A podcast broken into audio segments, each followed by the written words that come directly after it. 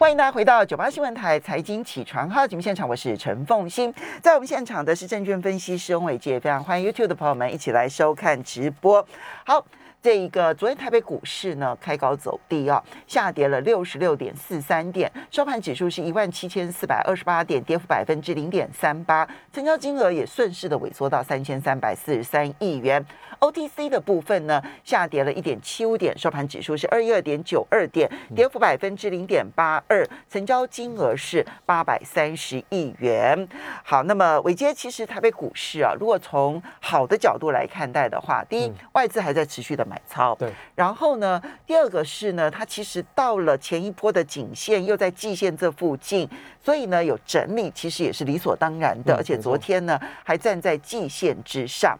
那么，但是唯一不利的点是结构的部分。那么，投信法人在卖，然后同时呢，半导体昨天突然转弱了哈，然后反而是变成航海航运，然后呢在支撑着盘面最弱势的个股在支撑盘面，如何的来看待？好，方长，大家早好。那台北股市哈，其实在过去的这两个礼拜左右的一个行情当中，其实很明显的哈，就可以看得出来是以电子股为主。那么在电子股昨天转弱之前呢，大家应该可以留意到，就是在上个礼拜五哈，那它的成交比重是已经超过了百分之六十，而且呢，它增加的速度其实非常非常的快哈，就是从百分之五十五要增加到百分之六十以上，其实大概用一两天的时间就到了，而且百分之六十四哎，对对，那。它是怎么增加的呢？它就攻了金元代工双雄。哦，那金元双雄呢往上拉抬，那么其实对于整个台北股市的这个呃这个成交量，电子股的占比来说，其实本来就会有很大的推升动能。不过呢，哦，在过去这一段时间当中，都是以台积电、联电为主的盘面当中，成交量却没有放大。那其实代表着一件事情，也就是说，在结构上面是出现一些比较失衡的一个发展，包括像是在。半导体本身这个族群当中，哈，我们都期待说，其实它有一个领头羊，然后去做点火，点火完了之后，它能够带动整个产业上中下游一起做轮动轮涨。但是呢，我们发现到在这次半导体的产业行情当中，并没有出现这样的现象，它只有攻了晶圆代工，哈，现在说三雄，哈，晶圆代工三雄，就包括世界先进，对，包括世界先进，哈。那可是呢，IC 设计它的表现是非常的两样情，哈，就是。呃，包含像是被台电涨价这些哦，这个 IC 设计厂其实毛利率不好，所以股价表现并没有很突出。另外，产业面比较差的是在面板股、驱动 IC 的部分持续的走弱。那其他的，包括像是比较小股本的高价类股，包含像是在这个 CDKY 所带动的这个所谓电源管理 IC，或者是高速界面的这个 IC 设计，其实它的行情也没有办法能够延续下去，所以就变成说，我们市场上一般。很搞笑，就嘲笑这种盘就是叫垃圾盘，就是拉台积电的盘，然后你把整个全值都吸走，然后撑住指数，但是其他的中小型个股并没有办法雨露均沾。这个现象在礼拜一的时候最明显，对，超级明显哦。所以其实在这个礼拜一的时候，大家如果有兴趣去算，你会发现台积电跟联电这两家公司就占了台北股市成交量百分之二十。两家公司占百分之二十，好，所以这个成交量被吸走了，的确对于台北股市的结构其实没有什么太大的帮助。那回过头，我们看一下台北股市的一个技术面，接下来基本上到目前为止，以指数的一个表现来说，我们都还是比较偏啊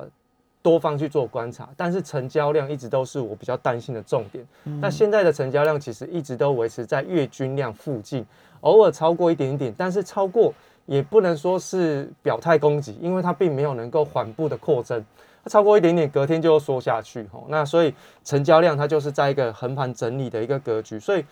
到了现在为止，我们上个礼拜提供给大家参考的那个压力跟呃这个压力的箱型区间，其实还是有效哦。大家还是可以观察一下，一万七千六百点下缘是一万七千一百点，好，那一万七千一百点基本上就是这一波台北股市颈线的一个位置点哦。那所以。基本上就目前看起来，大概都在季线这附近。但是呢，现在目前台北股市要面对的是季线扣底值从低点往上扣底时候所造成的一些技术性的一个压力。所以现在的季线它其实是往下弯，好往下弯，所以它没有办法能够撑住台北股市，甚至呢它会有拖累台北股市的一个。压力存在。我记得你上礼拜提过，说它应该要一直站在一万七千五百点之上，对，那季线就不会往下弯。没错。那昨天收在一万七千四百二十八点，虽然在季线之上，但是这个数字如果不能够再往上拉抬的话，它就开始扣底的。就会变得使得它的它的这个这个这个线型是往下弯的。没错，现在目前季线的扣底位置是一万七千七百点，那接下来到这个礼拜结束之前，它就要扣底到一万八千点。也就是说，如果在这个礼拜结束之前，你上涨的速度没有办法能够超过季线扣底的速度，那么季线呢就确定会往下弯。那往下弯在短波段当中就会形成一个技术面上面的一个压力。那当然比较好处是短波段月线的扣底值是从一万七千两百点要往下扣底，扣底到一万六千八百点，这个会让整个月线是有走平翻扬的一个态势，所以短波段台北股市要回档到月线应该是有支撑，但是呢上方又有一个季线的一个反压存在，所以我们会大胆的判断说。接下来台北股市它可能就会是在月线跟季线这两条线当中去做一个非常非常狭幅的震荡整理。那整理呢，可能就是量缩的格局，因为量反而现在也出不来。那我就利用时间换取空间，然后把这个哦，就利用以盘代跌的一个方式，把这个成交量给进一步的哦进行一个筹码的沉淀跟换手。那现在目前看起来呢，从融资的角度来看哦。在过去这一段时间横盘震荡的时候呢，其实融资是不断不断的在退出。虽然说退出的金额没有说像过去那么大，这是很正常，因为横盘震荡会磨掉一些哈投机人、投机交易者的一些信信心。那他耐心不够的时候，他就慢慢退出，所以他的时间不会像往下杀盘的时候那种融资的这个清洗力道那么强，所以他都会慢慢慢慢慢慢。那等到一段时间之后，它自然筹码沉淀干净了之后，它就会开始放量攻击。嗯，所以现在以我们现在对于大盘的观察，它是比较偏正向的观察，但是成交量技术面稍微偏多。对，成交量不足是隐忧。对，所以基本上判断它在月线跟季线之间，也是刚好就是之前的压力区的这个范围之内，一万七千一百点。到一万七千六百点之间，狭幅整理的机会是偏多的，没有错，是是比较几率比较高一点，几率比较高，对，因为要攻击，其实现在以现在的结构来看，等下我讲完，大家就会觉得，嗯，结构在哪里，主流会在哪里？哈，那因为这一次我们比较期待的电子股，它并没有办法能够有有效性的一个点火，就是说中小型归中小型，哦，当然中小型也已经开始偏个股表现。那大型全指股又没有办法能够带动交易的人气，或者是产业类别的上涨，所以呢就会比较尴尬一点点。那与其勉强上攻，那不如我就先利用一段时间的整理，把筹码给换手掉哈。嗯。那现在目前的结构看起来呢，这个昨天的电子股它的这个成交的比重是有一些退潮的一个现象，来到百分之五十三，半导体占了百分之三十五，所以其其实到目前为止都还是集中在这个金元三雄上面哈。那传统产业比较特别哈，昨天的占比是来到了百分之四十一，其中运输类股哈，就是航运类别的这个产业类别是来到百分之二十九，它是短短的从百分之十五到百分之二十九。好，昨天的盘中一跟礼拜二，对，盘中昨天呢其实很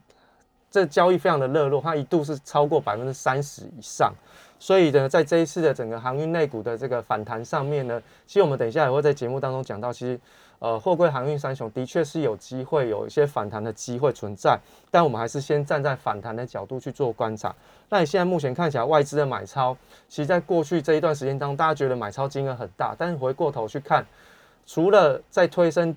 这个台积电跟联电的那几天发动的时间点有大买之外，其实它竟然是利用买超 ETF 的方式来进行布局。那如果真的这么看好台北股市，那你就买现货。为什么要买 ETF？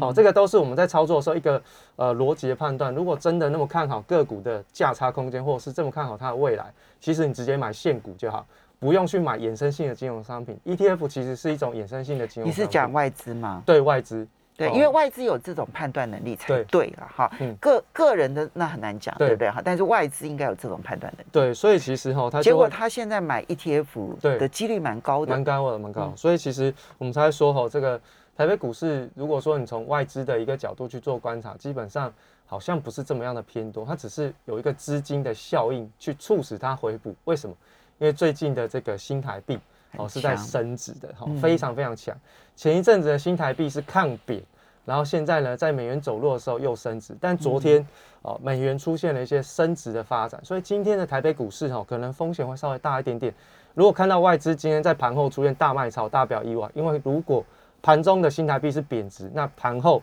新台币呃这个外资的动态可能就会是站在卖方比较多。嗯，对好，这个呢是我们所看到大盘的部分。那接着我们就要来爬梳一下每一个产业类别了。你要先从船产开，昨天最最呃表现最强劲的船产开始谈起呢，还是要从呃这两天最热门的半导体谈？好，我先从这个航运类股的反弹啦，因为其实有很多的投资人应该对于货柜三雄的表现应该是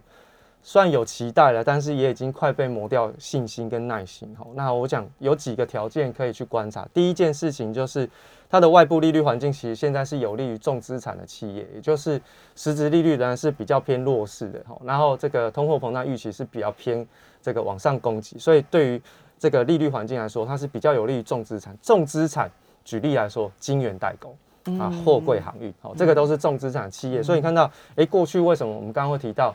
晶圆代工，我们认为是资金行情，因为它外部的利率环境有利，所以它自然而然就会有些资金想要进来布局。好，第二件事情就是疫情的影响，那造成整个塞港的状况是持续，那运价持续的在创下历史新高。我说的是远期的运价，好，那另外呢，就是它的旺季原本是第三季，第四季要开始往下掉，但如果这个旺季是持续的扩延，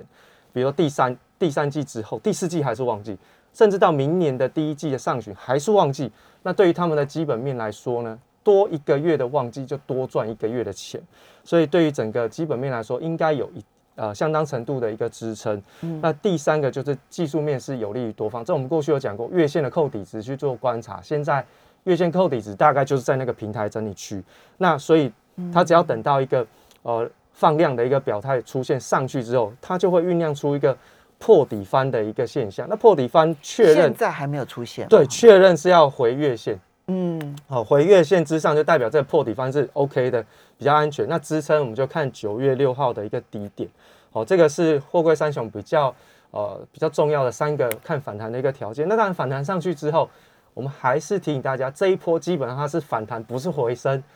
反弹上去之后，要能够看到回升的最重要的条件是在七月十四号的那个。颈线位置要能够站上去，七月十四号站上去之后，我们再来说，哎，其实它有机会从反弹变回升，这个是货柜行接下来我们对于它的一些观察跟想法。所以整理一下，货柜三雄有机会反弹，嗯，现在是说有机会，不是百分之百，对，好。那么它真的要能够确定呢，止跌反弹是要站回月线，对。现在看起来，距离月线都有一小段的距离，好，不管是长荣、阳明、万海，我还没有看到这样子，大家都有一小段的距离，所以呢，那么还不能百分之百，你可以试探性的，哈。那但是呢，要这只是反弹，嗯，要真的回升的话，必须要站上七月十四号的那个那个低点之上，没错。哦，那都有一段距离，那甚至要站上季线了，对不对？好，好，所以呢，这是货柜三雄的部分。没错。那我们要稍微休息一下，等一下来看一下半导体，热的不得了，马上回来了。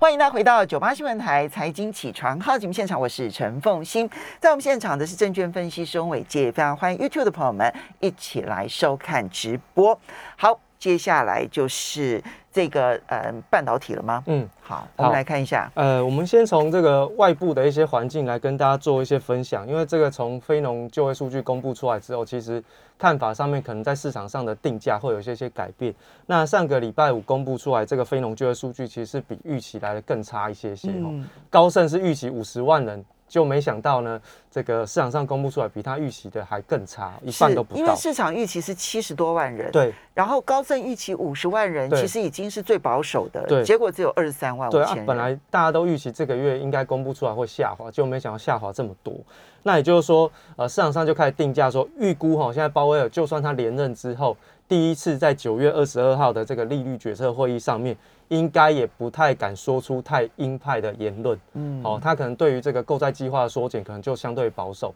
那可能又会被批评说没有方向。但是没办法，因为在就业市场的部分的确出现了非常大的落落差。那现在目前呢，在就业市场的部分，九月六号之后，所有的这个美国的州政府都不发放纾困金了哈，所以大概会有九百万人左右是没有办法再领。那没有办法再领怎么办？那就回去找工作哈。所以在这个九月份的非农的就业数据上面，会不会出现大幅度的增加？这个就值得关注。但是你要看到九月份的非农，你要等到十月初，十月的第一个礼拜五，那十月的第一个礼拜五之后，十月份没有利率决策会议，要等到十一月初才有利率决策会议，所以它时间的落差会比较大。所以因此我们会比较呃大胆，等于是在十月至少十月中下旬之前，它都是依据着一个数据比较冷的一个数据在做它的利率决策。没错，嗯，那所以呢，其实现在目前看起来市场上定价就是比较偏宽松。那以现在目前实质利率昨天出现了微幅度的一个反弹，那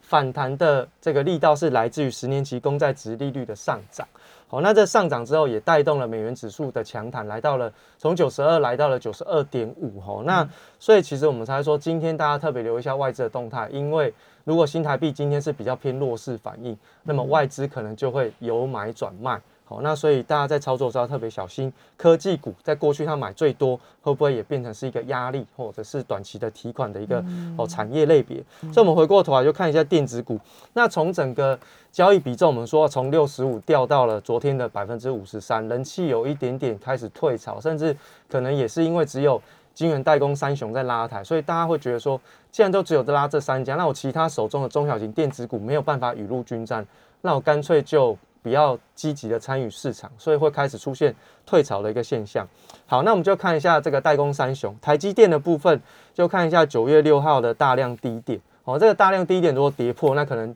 就要开始进入到一段时间的整理。所以，我们过去呢，在上个礼拜有跟大家讲过，这个台积电我们在回补了七月十六号的这个毛利率的缺口之后。基本上是站在比较乐观的一个角度，那回补完之后，果然它就是连续往上攻击。虽然说它中间有些震荡然后，不过我想其实如果空手投朋友有进场，大家要特别留意一下九月六号这个位置点哦。那这个是短期，如果你空手，因为你成本比较偏高，所以你就是以价差当成是这个操作的一个依据。所以如果说你本来就是在呃八月呃在九月初或者八月底的时候买进的朋友的话。其实现在的这个价差还蛮大的，还蛮大，还蛮大。但如果你是前两天进场的，那真的压力就很大。对，九月六号的低点呢是六百二十一，对，不能跌破。跌破的话，短线上面台积电又要整理了。没错，好。那另外就是说，台积电如果说你的成本比较低，但是你的成本低是这一波低点你去进场，就是五百多块的时候进场的，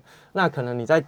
跌破七月十五号高点的时候，你要小心，因为现在是突破七月十五号的高点，但如果跌破七月十五号的高点的时候，它会变假突破，所以呢，这个也是提供给比较短波段的操作朋友们去。稍微观察的一个地方，连电的部分要注意的是九月三号的一个大量低点，哈，这个大量低点呢，其实就是一根长红 K 棒，我们注意的就是长红 K 棒的低点，好，那现在目前看起来外资已经连续两天筹码出现松动的一个现象，所以它为什么在最近的震荡幅度会比较大？要怎么看？因为外资其实呢看好看坏连电的非常的两极化，那么台积电呢又已经来到了这个这个这个长这个长期而言的一个新高点，对。所以这个时候手上有连电的人该怎么办？然后，嗯，这个时候如果他真的拉回来，有没有什么位置点是可以考虑的呢？好，如果说连电手上已经有，那就分成本的区别。如果有成本比较偏低的，可能你的成本已经大概是在四十块以下的这种，大概就不太需要担心。那如果说这个最近才追进去，那可能就是以前坡高点，就八月初的那个高点当成是一个。停损停利的一个位置点哦，那这个八月初同样的观察逻辑哈，就是说前坡高点一旦突破，它就变成支撑，但是这个支撑如果短波段被跌破，它就会变成是一个假突破。那尤其是在九月三号这一天，它是一根大量的长红 K 棒，这个长红 K 棒绝对是具备有方向性的一个表态的这个意思存在，所以它是不能跌破。一旦它跌破，那可能连电。整理的时间就会变得比较长，好，就比较长。那世界先进的部分就留意一下九月六号的大量低点。那现在目前呢，它的筹码最主要是来自于投信跟融资的推升，好，不是外资哈，外资是站在卖方。那投信跟融资其实比较看好世界先进。那如果是以这个投信跟融资的这个资金操作的特色来讲，相对都是比较短周期的一个操作逻辑。所以世界先进即便外资的目标价调得再高，同样的。前坡高点站上去之后就不能再跌回来，一旦跌回来，大家就要特别注意一下，这个可能整理的时间会拖长，或者是反转机会变高。嗯，好，这个是连点世界先进。对，那另外在封测族群的部分已经出现了比较明显的转弱现象，那我们观察的是龙头股、强势股，还有这个这个联电入股的这个奇邦，吼，那日月光的部分除完全息之后呢，是破了跌破了月线，它也没有出现填息的一个发展，外资站在卖方，好，然后新权的部分是跌破了八月三十号的大量低点，所以它的整理时间会比较长，哦，这个是过去在二线。封测里面哈是比较强势的指标股，所以强势的新权其实都已经转弱了，对，都转弱了哈。那奇邦的部分呢，就是大量低点已经被跌破，而且它那一天在宣布入入股之后的隔天，它爆出了一个非常大的一个巨量，那很明显的就是外资退融资进，所以筹码是有松动。嗯，哦，那那这样看起来封测。嗯，不管龙头，不管龙头强势或者有利多消息都不利，对，就变成说它的整理时间会比较长一点点。嗯，好，那另外呢，就是市场上比较讲比较多是在第三代半导体。那这个第三代半导体的个股呢，基本上它是一个长期的题材，所以它表现会比较分歧，它有个股的。产业的这个周期跟循环去做观察。那你目前细晶圆的部分是观察环球金跟中美金。那环球金的部分就看一下季线的支撑不能够跌破。那好不容易站上去又不能再破，尤其在短波段有个平台整理区更是非常的重要。那中美金短波段季线已经跌破了。那所以基本上就看一下八月二十号、二十五号的这个起攻点。哦，这个是细晶圆。那碳基原材料就看全新跟宏杰科。那全新的部分看九月一号大量起涨区的一个低点，宏杰科八月二十五号的大量起涨区的一个低点。好，那这些都是属于第三代半导体，对，而且是很确定它就是现在目前是一个发展的方向。嗯，另外在汉磊跟嘉金是属于这个哦代工的部分。那汉磊就八月二十五号的低点已经跌破，所以它整理时间是确定会拉长。嘉金八月二十六号的这个低点，好，大量低点都跌破，所以在代工的这个区块当中，可能它的表现会相对整理时间比较久。那我们这样子的话，爬出一下第三代半导体当中，看起来代工的部分都有转弱的迹象。对，没错。那么，嗯，所以最只有最上游的细晶圆还有机会吗？只剩下环球金有机会了吗？因为细晶圆它还有一个就是。未来这两年，这个晶圆代工厂的不断的建厂，对于细晶圆的需求还存在，所以它有一定的基本面支撑，所以它可能不太容易会跌得很深。但是呢，它要上涨，可能也已经反映在前一波创下这个历史新高的一个行情里面，所以可能要在过高的机会会比较低一点点。但是短期当中是存在有一些价差的操作空间。嗯，对，好，我这样子。这样整体看完了之后，好像只剩下航运有反弹机会，对它的空间会比较大。好，时间的关系，非常谢谢翁伟杰